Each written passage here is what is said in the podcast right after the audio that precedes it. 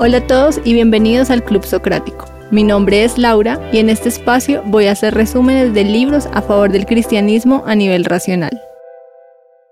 Sigo hablando de Mero Cristianismo escrito por C.S. Lewis.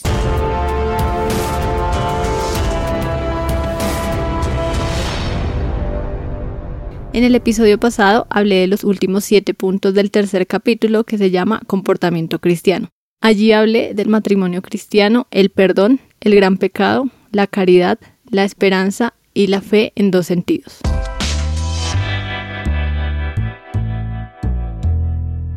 Ahora voy a hablar del cuarto capítulo que se llama Más allá de la personalidad o primeros pasos en la doctrina de la Trinidad. Este capítulo tiene 11 puntos y hoy hablaré de los primeros 6.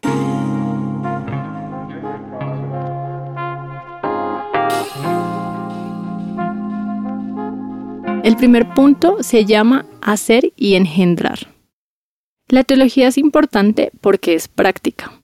Si no se hace caso a la teología, eso no significa que se tengan menos ideas acerca de Dios. Significa que se tendrán muchas ideas equivocadas, malas, confusas o anticuadas. Si el cristianismo significa unos cuantos buenos consejos más, entonces el cristianismo no tiene importancia. No han faltado buenos consejos en cuatro mil años, unos pocos más no supondrían una diferencia. El cristianismo pretende estar hablándonos de otro mundo, de algo detrás del mundo que nosotros no podemos ver, oír ni tocar. Por eso debemos conocer sobre teología. Una de las dificultades que nos lleva al mismo centro de la teología es el asunto de convertirnos en hijos de Dios. La creencia popular es creer que todos, por ser humanos, automáticamente somos hijos de Dios. Pero hay que entender la diferencia entre hacer y engendrar. Uno de los credos dice que Cristo es el Hijo de Dios, engendrado, no creado. ¿Qué significa esto? Engendrar es convertirse en el padre de algo o de alguien. Crear es hacer. Y esta es la diferencia. Cuando alguien engendra, engendra algo de la misma clase de él. Por ejemplo, un hombre engendra bebés humanos, un castor engendra castorcitos. Pero cuando uno hace, hace algo de una clase diferente que uno. Un castor construye un dique, un hombre fabrica una radio o puede fabricar algo que se parezca más a él, como una estatua. Y es por esto que los hombres no son hijos de Dios en el sentido que lo es Cristo. Todo lo que Dios ha hecho tiene un parecido consigo mismo. En el hombre, el más evolucionado de todos los mamíferos, encontramos la semejanza más completa a Dios que conocemos. El hombre no solo vive, sino que ama y razona es la vida biológica en su nivel más alto. Pero el hombre, en su condición natural, no tiene vida espiritual, que es la forma de vida más alta y diferente que existen en Dios. Pasar de la vida biológica a la vida espiritual sería un cambio tan brusco como una estatua tallada en piedra pase a ser un hombre auténtico. Y de eso trata el cristianismo. El mundo es un gran taller de escultura, nosotros somos las estatuas, pero corre el rumor que alguno de nosotros vamos a cobrar vida. El segundo punto se llama el Dios tripersonal. Hoy en día hay un montón de personas que dicen cosas como yo creo en Dios, pero no en un Dios personal, porque sienten que ese ser misterioso, que está más allá, es algo más que una persona. Solo los cristianos ofrecen alguna idea de cómo podría ser. Los demás creen en un Dios impersonal, es decir, menos que personal. Pensemos en las dimensiones que conocemos. Una dimensión sería una línea recta. Con dos dimensiones se puede hacer una figura como un cuadrado que está compuesto de cuatro líneas rectas. Y con tres dimensiones se puede construir un cuerpo sólido, por ejemplo, un cubo, que está hecho de seis cuadrados. La visión cristiana implica el mismo principio. El nivel humano es el más simple. En el nivel divino encontramos otras personalidades, pero combinadas de nuevas maneras. Y en el nivel de Dios encontramos un ser que es tres personas mientras sigue siendo un mismo ser, del mismo modo que un cubo es seis cuadrados mientras sigue siendo un cubo. Pero nosotros, como vivimos en esa dimensión, no lo podemos imaginar, así como la línea no entiende lo que es un cubo. Es una ligera noción de lo mismo, y cuando lo entendemos tenemos una idea positiva y podemos imaginarnos algo súper personal. En un hombre cristiano que hace sus oraciones podemos ver tres cosas. Una es que a lo que él intenta rezar es Dios. Lo segundo es que lo que lo está empujando a orar también es Dios, Dios dentro de él. Y tercero, que Cristo, que es de donde viene su conocimiento de Dios, también está a su lado ayudándole a orar. Dios es aquello a lo que ora, Dios es también quien lo empuja a orar, su motivación dentro de sí. Dios es también el camino por el cual va hacia esa meta. En ese momento, la triple vida del ser tripersonal está en ese lugar con ese hombre que ora. El tercer punto se llama el tiempo y más allá del tiempo. Teniendo en mente la idea anterior sobre el hombre que ora en su habitación, hay una dificultad que muchas personas encuentran y es pensar que no es posible que Dios escuche a miles de personas en el mismo momento diciendo sus oraciones. Dios no está en el tiempo, su vida no consta de momentos que se suceden unos a otros como a nosotros. Un ejemplo que sirve para ilustrarlo de alguna manera es que si yo escribo una novela, mi personaje tiene que vivir en el tiempo imaginario de mi historia, pero yo, que soy la creadora, no vivo en absoluto en ese tiempo. Yo puedo detener la escritura de la novela y pensar en el personaje. Ese intervalo de tiempo jamás aparecerá en el tiempo imaginario de mi novela. Dios no tiene que tratar con todos nosotros al mismo tiempo. Cuando oramos estamos solos con Él como si fuéramos el único ser que hubiera creado. El ejemplo no es perfecto, pero nos da una idea. La única falla está en pensar que Dios sale de nuestro tiempo y entra en otro tiempo, así como yo como escritora salgo del tiempo de mi novela y entro en el tiempo real. Dios no vive en otra serie de tiempo, para Él siempre es el ahora. El cuarto punto se llama la buena infección. En el punto anterior dije que Dios es un ser que contiene tres personas mientras sigue siendo un ser del mismo modo que un cubo contiene seis cuadrados mientras sigue siendo un solo cuerpo. También hablé de engendrar como un padre engendra un hijo, pero eso da a entender que primero existe el padre antes del hijo, lo que es natural en las personas, pero no es así en Dios. El hijo es porque el padre es. Nunca hubo un momento en que el padre produjera al hijo. Un ejemplo que sirve para ilustrarlo es el siguiente. Les voy a pedir que imaginen dos libros encima de una mesa, uno encima de otro. ¿Listo? Lo que hicieron fue un acto de imaginación y como resultado obtuvieron una imagen mental. El acto de imaginar fue la causa y la imagen el resultado. Pero eso no significa que primero imaginaron y luego tuvieron la imagen mental. En el momento en que la imaginaron, la imagen estaba allí. Ambas ocurrieron al tiempo y terminaron en el mismo momento. De ese mismo modo debemos pensar en el Hijo, emanando del Padre como la luz emana de la lámpara o el calor del fuego o los pensamientos de la mente. Pero estos son cosas y en Dios nos referimos a dos personas.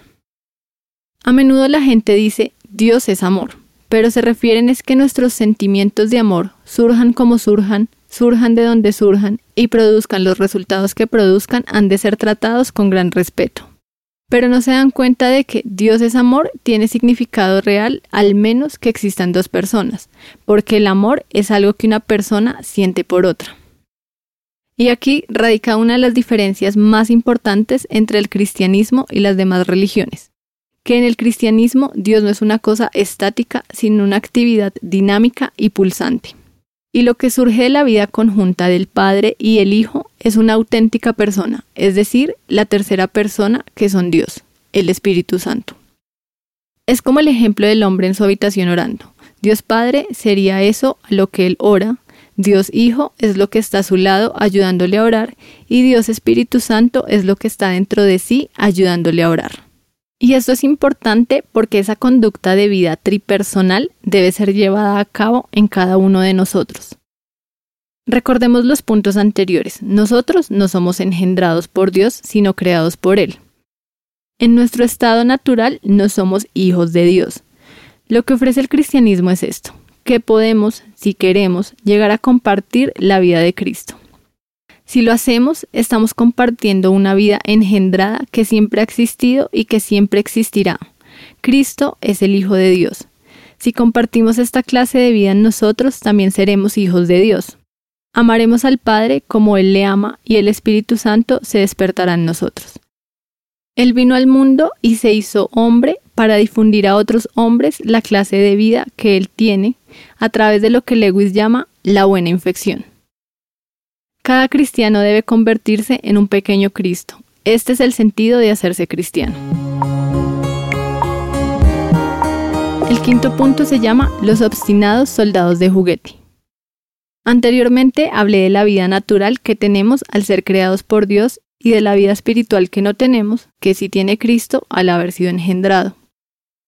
La vida natural en cada uno de nosotros está centrada en sí mismo. Es algo que quiere ser mimado y admirado, que quiere aprovecharse de las demás vidas, explotar el universo. Es algo que especialmente quiere que se le deje a su antojo, quiere mantenerse alejado de cualquiera que sea mejor o más alto que ella, de cualquier cosa que la haga sentirse poca cosa. Le tiene miedo a la luz y al aire espiritual porque sabe que la vida espiritual se adueña de todo, entonces su egocentrismo y su amor propio morirán, así que está dispuesta a luchar contra eso. Todos cuando éramos pequeños queríamos que nuestros juguetes adquirieran vida propia. Imaginen que los soldados de plomo se convirtieran en hombrecitos de verdad. Eso implicaría cambiar el plomo en carne. Eso no le habría gustado al soldado porque vería que el plomo ha sido estropeado.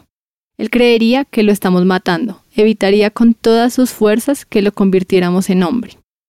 Lo que Dios hizo por nosotros fue esto. La segunda persona en Dios, el Hijo, se hizo humano. Nació en el mundo como un hombre real, un auténtico hombre de una altura determinada, con el pelo de un cierto color, que hablaba un idioma concreto y pesaba un cierto número de kilos. El ser eterno no solo se hizo hombre, sino, antes de eso, un bebé y antes de eso, en un feto dentro del cuerpo de una mujer. El resultado fue que un hombre que fue lo que el resto de los hombres estaba destinado a ser. Un hombre en el que la vida creada, derivada de su madre, se permitía ser completa y perfectamente convertida en la vida engendrada. Así, la humanidad había pasado a la vida de Cristo. Él eligió una carrera terrenal que implicaba la muerte de sus deseos humanos a cada paso. La pobreza, la incomprensión de su propia familia, la traición de uno de sus íntimos amigos, sentirse burlado y maltratado por la policía y ser ejecutado mediante tortura. Después de haber sido muerto de este modo, la criatura humana en él, porque estaba unida al divino Hijo, volvió de nuevo a la vida. El hombre en Cristo resucitó de nuevo, no solo el Dios.